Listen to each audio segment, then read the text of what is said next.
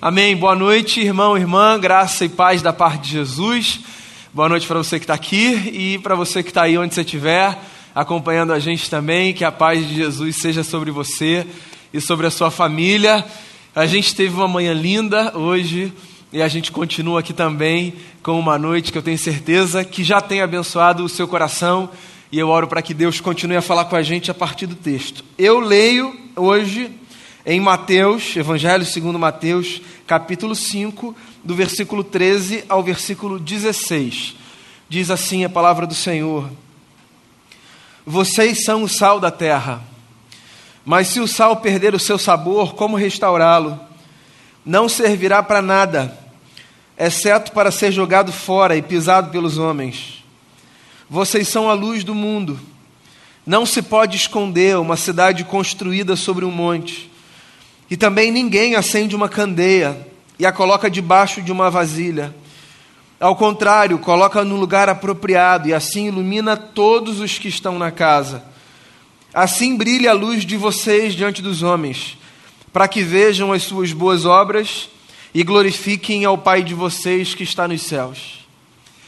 Esse é um trecho pequeno de um sermão conhecido de Jesus, chamado Sermão da Montanha. Ele aparece de formas distintas nos evangelhos. Por exemplo, Lucas separa o Sermão da Montanha em muitos pedaços, dando a ideia de que, na verdade, o que a gente tem aqui são muitas pequenas mensagens pregadas em momentos diferentes por Jesus. Mateus organiza o Sermão da Montanha de forma diferente. E eu gosto muito da maneira como Mateus o organiza.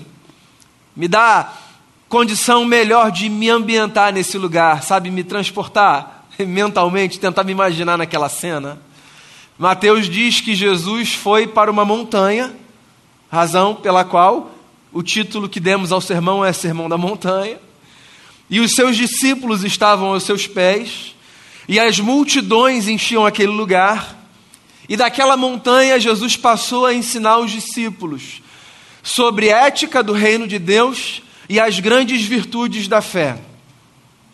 Então, diga-se de passagem, se você tem curiosidade sobre a síntese da mensagem do Evangelho, se você chegou aqui há pouco tempo, sabe, numa comunidade de fé, e ainda está tentando entender o texto sagrado, uma boa dica para você é vá para o Sermão da Montanha. Vá para Mateus 5, 6 e 7. Aqui você tem uma síntese ética do ensino de Jesus. O que a gente precisa fazer? Que virtude a gente deve cultivar? Que caminho a gente precisa seguir? Nesse trecho especificamente que eu li agora há pouco, Jesus trata de uma questão pontual, que é: quem somos nós? E o que nós estamos aqui para fazer? Ou seja, qual é a nossa identidade e qual é a nossa missão?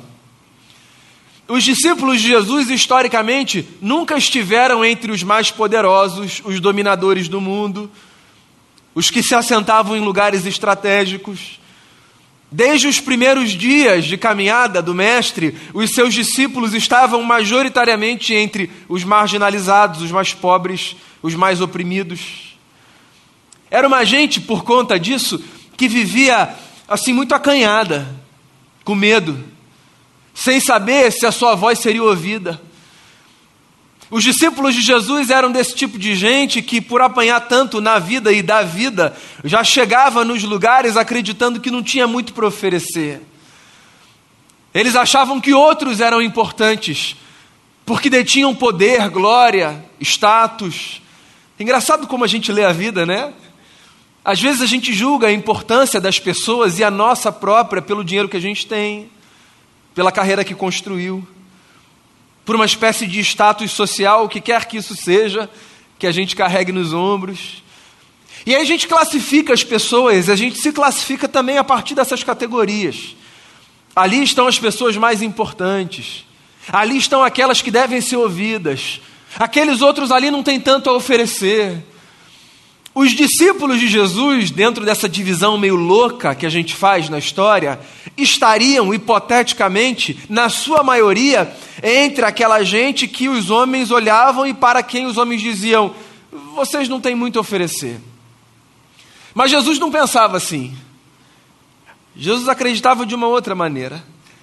E essa é uma das coisas mais bonitas de Jesus. Jesus acreditava nas pessoas que ninguém acreditava. Jesus tinha uma capacidade muito singular de olhar para as pessoas que eram deixadas e convocá-las para seguirem os seus passos. Você sabe que hoje a gente tem uma estima muito alta por Pedro, por Tiago, por João, por Felipe, por todo o colégio apostólico, afinal de contas, eles são os apóstolos da nossa tradição. Mas eu quero dizer um negócio a você: Aqueles que hoje nós reputamos como os grandes da nossa tradição, os apóstolos, eles foram escolhidos por Jesus entre os deixados. Não eram os alunos mais brilhantes. Não eram os meninos que já estavam trilhando uma jornada para serem rabinos em Israel. Eram meninos que estavam se ocupando do ofício dos seus pais, pescadores, gente que fazia rede, então aqueles meninos estavam lá no Mar da Galileia, outro estava na coletoria, recebendo um olhar muito discriminatório dos seus pares. E Jesus convocava essa gente, desprezada, porque Jesus acreditava nas pessoas. Jesus é a expressão de um Deus que acredita nas pessoas. É engraçado, né? A gente acha que o convite da fé é um convite para que a gente acredite em Deus. É claro que é, mas é mais do que isso.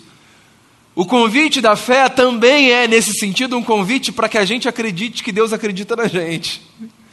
Deus acredita que a gente pode aprender. Deus acredita que a gente pode mudar. Deus acredita que a gente pode melhorar. Deus acredita que a gente pode ter uma visão de mundo diferente da que a gente já teve. Então eu não sei se você está nesse lugar de se sentir amedrontado, intimidado, de olhar para si e para a vida e pensar assim: eu acho que eu não tenho muito a oferecer. Pois esse texto que eu li é um texto para você, se você se encontra nesse lugar. Porque Jesus está olhando para uma gente que sofre e está dizendo duas coisas. Vocês são o sal dessa terra e vocês são a luz desse mundo. Usando uma expressão que caiu na graça do povo do nosso tempo, parece que Jesus está empoderando os seus discípulos. Vocês são o sal dessa terra. Essa figura do sal que Jesus traz, ela nos remete a duas funções. Primeira delas, é como se Jesus estivesse dizendo o seguinte: vocês são nesse mundo aqueles que retardarão o apodrecimento das coisas. Pois é, porque diferente dos nossos dias, nos dias de Jesus, a principal função do sal não era salgar, dar sabor. Nos dias de Jesus, a principal função do sal era retardar o processo de apodrecimento das carnes, dos alimentos.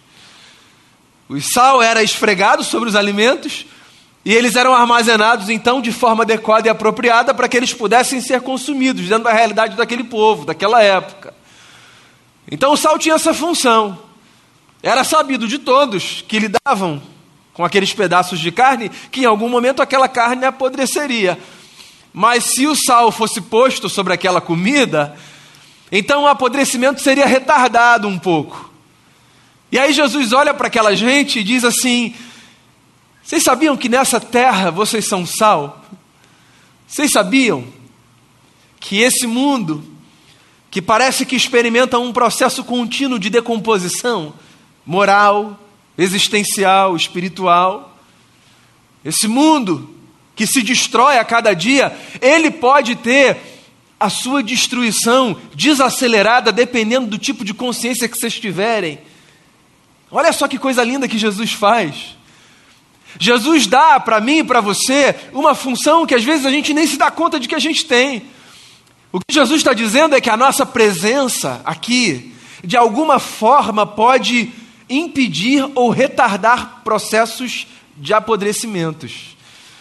Então, por exemplo, pensa aí nos lugares que você vive, nos desafios que você tem, em como a sua presença, de forma estratégica nesses lugares, pode desacelerar processos de apodrecimento. Pensa aí nesse desafio de você, como embaixador de Jesus, que foi apresentado por ele como sal dessa terra. Pensa em como você pode fazer com a sua ética, com a sua voz, com a sua presença, com que experiências de morte sejam desaceleradas, Porque por causa da vida de Cristo que você carrega consigo, você traz potência de volta para aquele lugar que era um ambiente de decomposição. Não precisa ser barulhento, não precisa ser dentro daqueles clichês que, gente, que às vezes a gente usa, pode ser só com uma presença silente, mas muito consciente do seu papel. Eu queria lembrar você disso. Nesse mundo, a sua presença pode desacelerar processos de apodrecimento. Em outras palavras, o que eu estou dizendo é que você pode ser instrumento de Deus na vida de alguém para que um casamento que está se desfazendo seja refeito. Você pode ser instrumento na vida de alguém para que uma esperança que está sendo perdida seja recuperada. Você, eu, com todas as nossas limitações, com todos os nossos desafios, com todas as nossas incongruências. Eu disse a você ainda há pouco, a gente não acredita muito nisso, mas Deus acredita na gente. Engraçado como a gente tem algumas coisas construídas na nossa cabeça, né? Pensa aí no seu lugar, quem são as pessoas que Deus usa? A gente olha para algumas pessoas, a gente diz assim: Deus usa tanto fulano.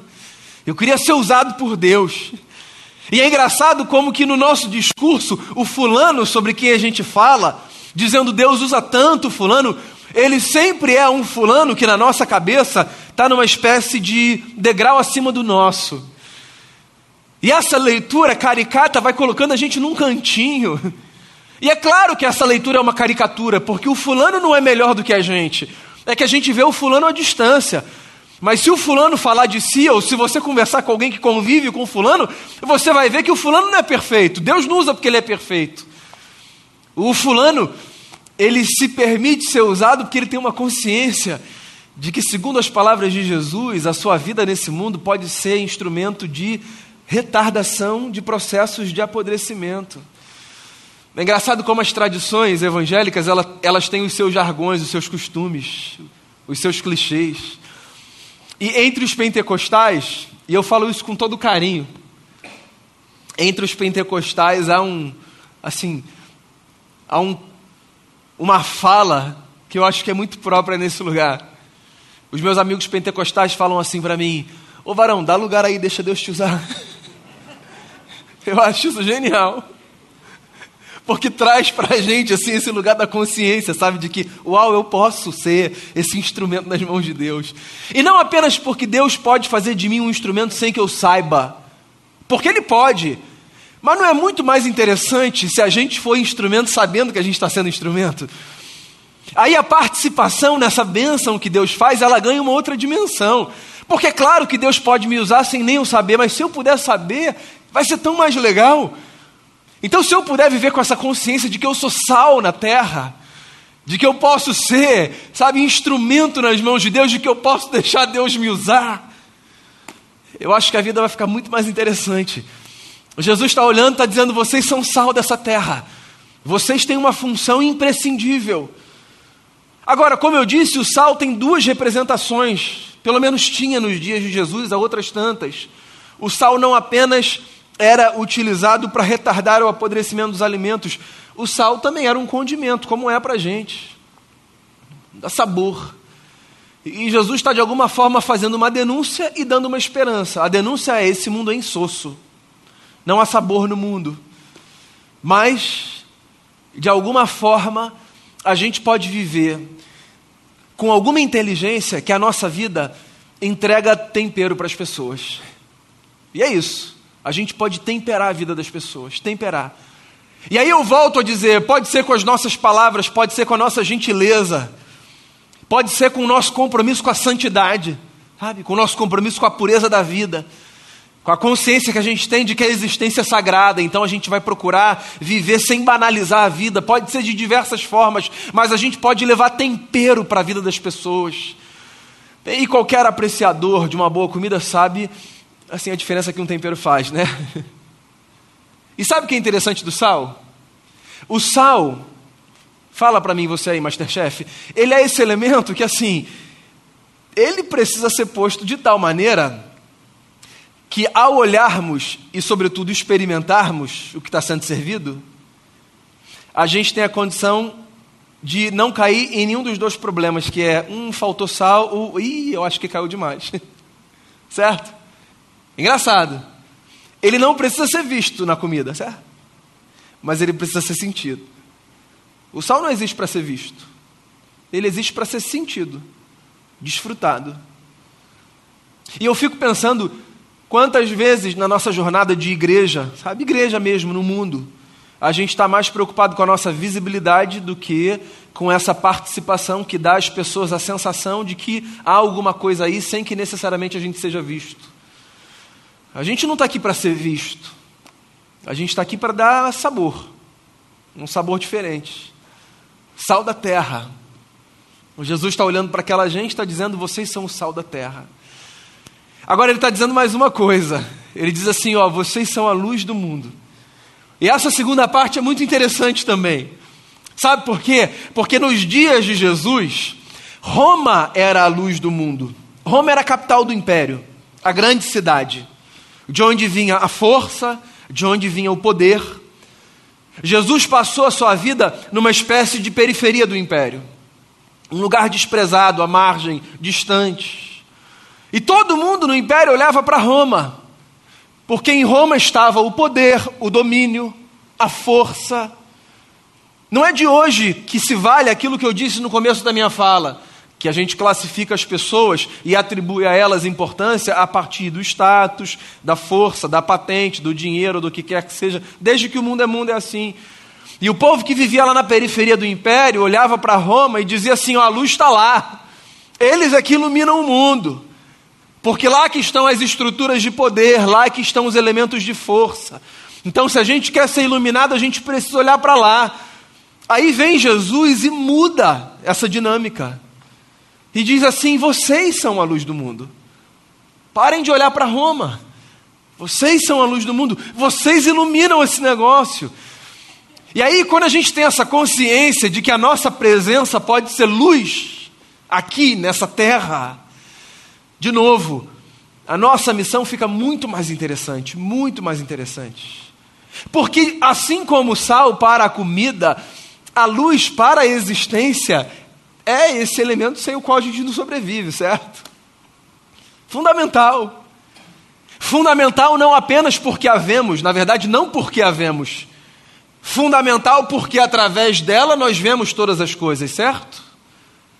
Então, parece que quando Jesus diz assim, ó, vocês são a luz do mundo, é como se Jesus estivesse dizendo para a gente o seguinte: vocês são importantes nesse mundo porque a presença de vocês nesse mundo dá visibilidade não a vocês, mas dá visibilidade às coisas fundamentais através da vida de vocês. E esse é um dos privilégios da comunidade dos seguidores e das seguidoras de Jesus. Não é que existe uma luz que faz com que a gente seja visto. É que existe no mundo uma luz que brilha na gente, pode brilhar através da gente, que dá às pessoas a possibilidade de verem coisas que antes elas não viam, mas que são essenciais. Então é isso. Você já deve ter passado por uma experiência assim. Ou tendo você o privilégio de ver através de terceiros coisas que você não via antes, ou sendo você esse instrumento luz na vida de outros. Seus olhos não contemplavam algumas coisas. E aí você começou, sabe, a andar com algumas pessoas que tinham essa consciência de que elas eram luz nesse mundo. E aí você começou a ver coisas que você não via. E veja bem, eu não estou falando de ver realidades. Não, não, não. O que eu estou dizendo é, você começou a perceber na vida e na existência coisas que você não percebia. Ou passou a ver as mesmas coisas com outros olhos. Acontece isso na conversão, né? A conversão pode ser definida como esse processo a partir do qual a gente vê as mesmas coisas de outra maneira. Então a gente via as coisas de uma determinada forma. E aí a mesma luz que derrubou Paulo ao chão, enquanto ele ainda era Saulo, e o fez renascer como um novo homem, essa mesma luz parece que tira dos nossos olhos escamas. E a conversão faz isso com a gente. A gente vê o mesmo mundo, a gente vive no mesmo lugar.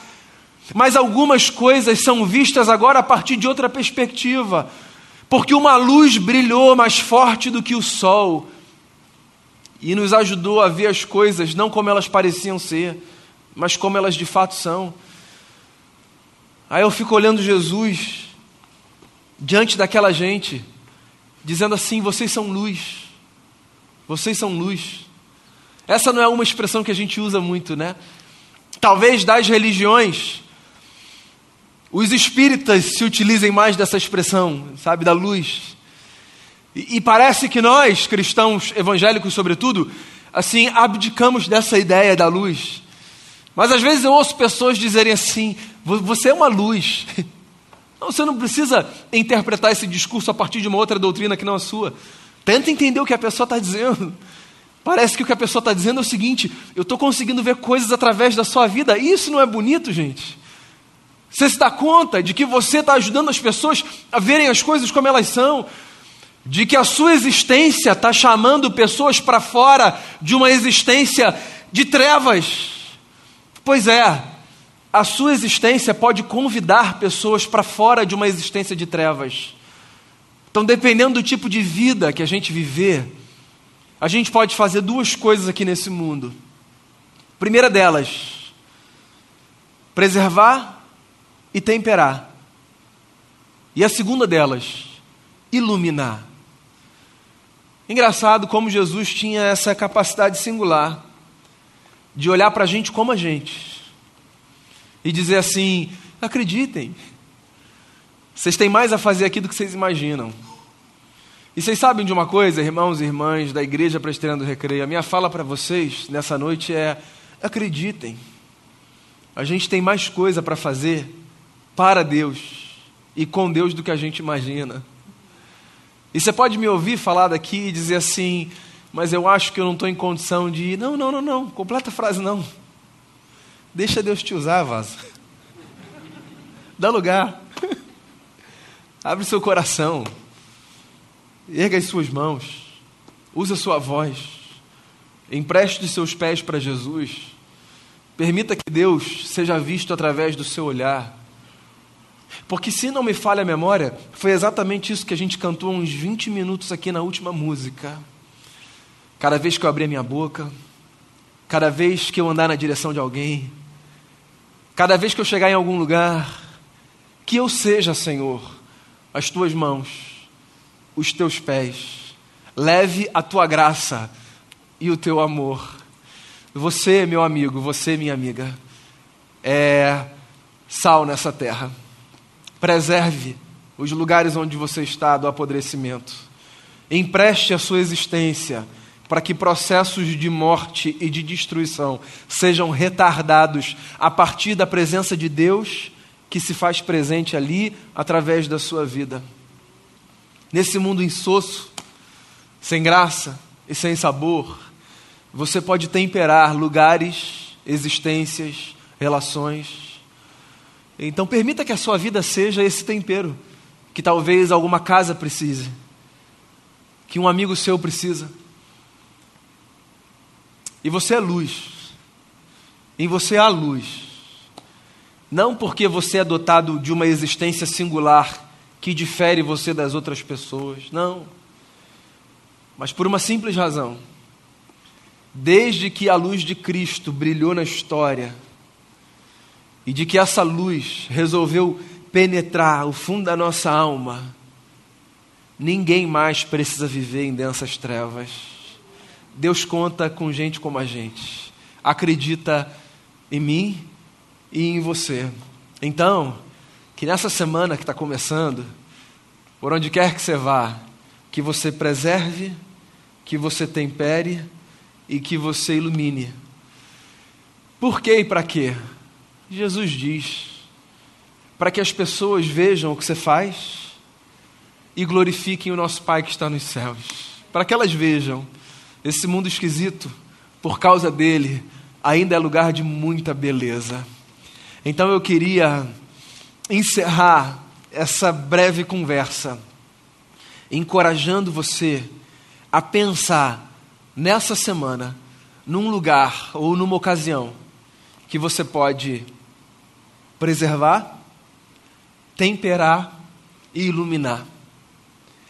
E se por acaso você estiver ainda relutante aí no seu lugar, dizendo, mas Daniel, você não sabe quem eu sou, eu não tenho condição ainda de estar nesse lugar de ser usado por Deus. Eu queria apontar para um lugar físico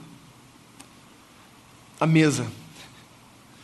Não é porque você está num lugar existencial pronto para ser usado por Deus, É porque Jesus, quando pôs a mesa, Jesus fez um manifesto.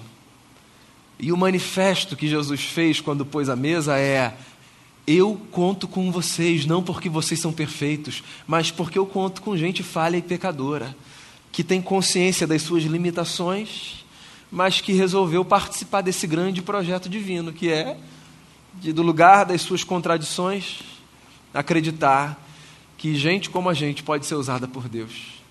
Então pensa aí, queria te dar um tempo. Pensa num lugar, pensa numa situação, pensa numa pessoa, pensa numa família. E faça a sua oração aí do seu lugar. Já prepare o seu coração para a mesa. Mas eu queria que você pensasse: onde você pode ser luz nessa semana? E onde você pode ser sal nessa semana? A vida de quem você pode temperar, ajudar a preservar e iluminar. Converse com seu pai. Senhor Jesus, imaginar que o Senhor pode contar com gente como a gente é escandaloso demais, porque a gente conhece o nosso próprio coração, a gente sabe quem a gente é. Então a gente conhece o que há de mais bonito na nossa existência, mas a gente conhece também o nosso lado mais sombrio. E pensar que o Senhor conta com gente como a gente é para nos fazer, como disse o profeta Moisés, ao escrever o Êxodo, é para nos fazer tirar as sandálias dos pés, porque cada encontro com o Senhor é como pisar numa terra santa. A gente quer colocar a nossa vida à disposição do Senhor. Não que o Senhor precise disso, dessa permissão, porque o Senhor pode usar a gente sem que a gente nem se dê conta, mas a gente a gente queria experimentar isso de uma outra forma. A gente quer ter consciência de que a gente está sendo um instrumento nas tuas mãos. A gente quer viver isso com intencionalidade. Não para que a gente bata no peito e diga, olha como a gente é especial, não, mas para que a gente se prostre ainda mais diante de Ti, em gratidão, porque no fim das contas, a percepção é essa: saber que o Senhor pode contar com a gente é um privilégio para a gente. Então aqui estão as nossas mãos, aqui está a nossa voz, aqui está o nosso coração. Usa-nos para salgarmos, darmos sabor, preservarmos e para iluminarmos esse mundo levando esperança e sendo canal da tua graça na vida das pessoas. E quando nos perguntarem por que a gente faz isso, que a gente tem a oportunidade de dizer, é porque a gente um dia ouviu que Jesus,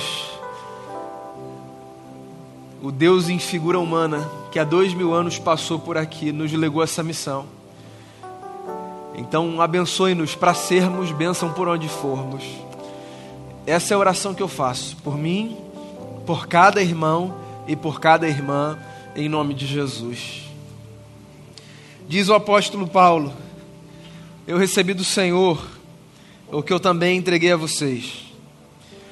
Que Jesus, na noite em que foi traído, tomou o pão e deu graças e o partiu e disse assim: Esse é o meu corpo, dado em favor de vocês. Façam isso em memória de mim. E da mesma forma, depois de partir o pão, ele tomou o cálice e disse: Esse cálice é a nova aliança no meu sangue. Façam isso sempre que o beberem em memória de mim.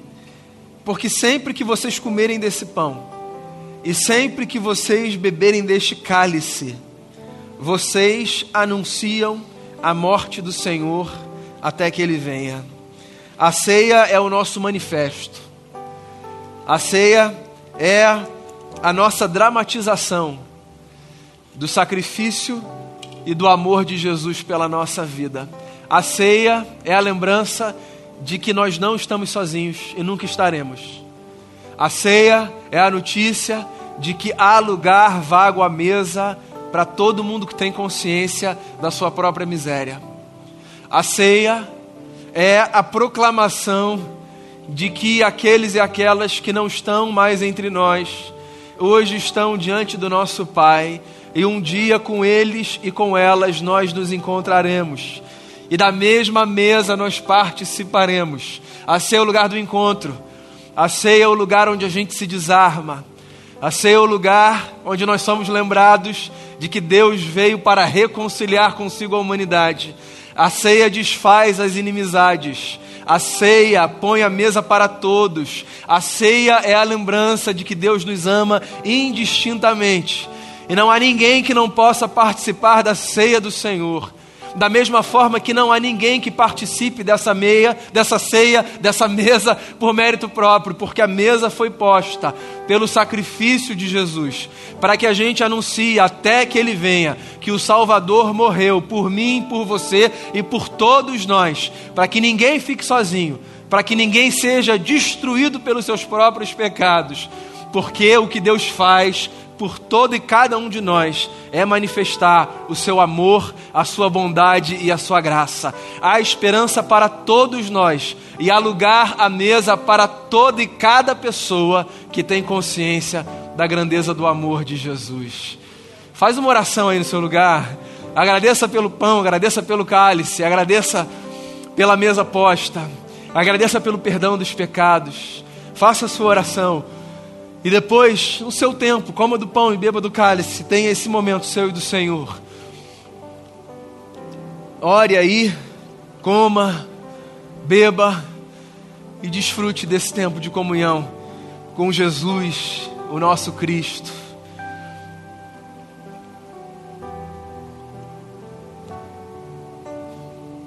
Jesus, é de ti que nós nos alimentamos verdadeira comida, verdadeira bebida.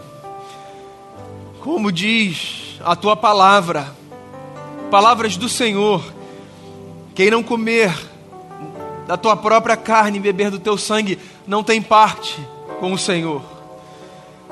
Nós nos aproximamos da mesa, dramatizando nessa experiência mística, esse encontro visceral que a gente é convidado a ter com o Senhor.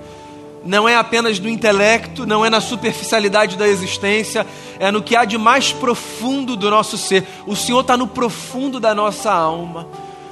E sempre que a gente se reúne em torno da mesa para comer do pão e beber do cálice, a gente experimenta essa presença divina que se faz entre nós, mas também dentro de cada um de nós.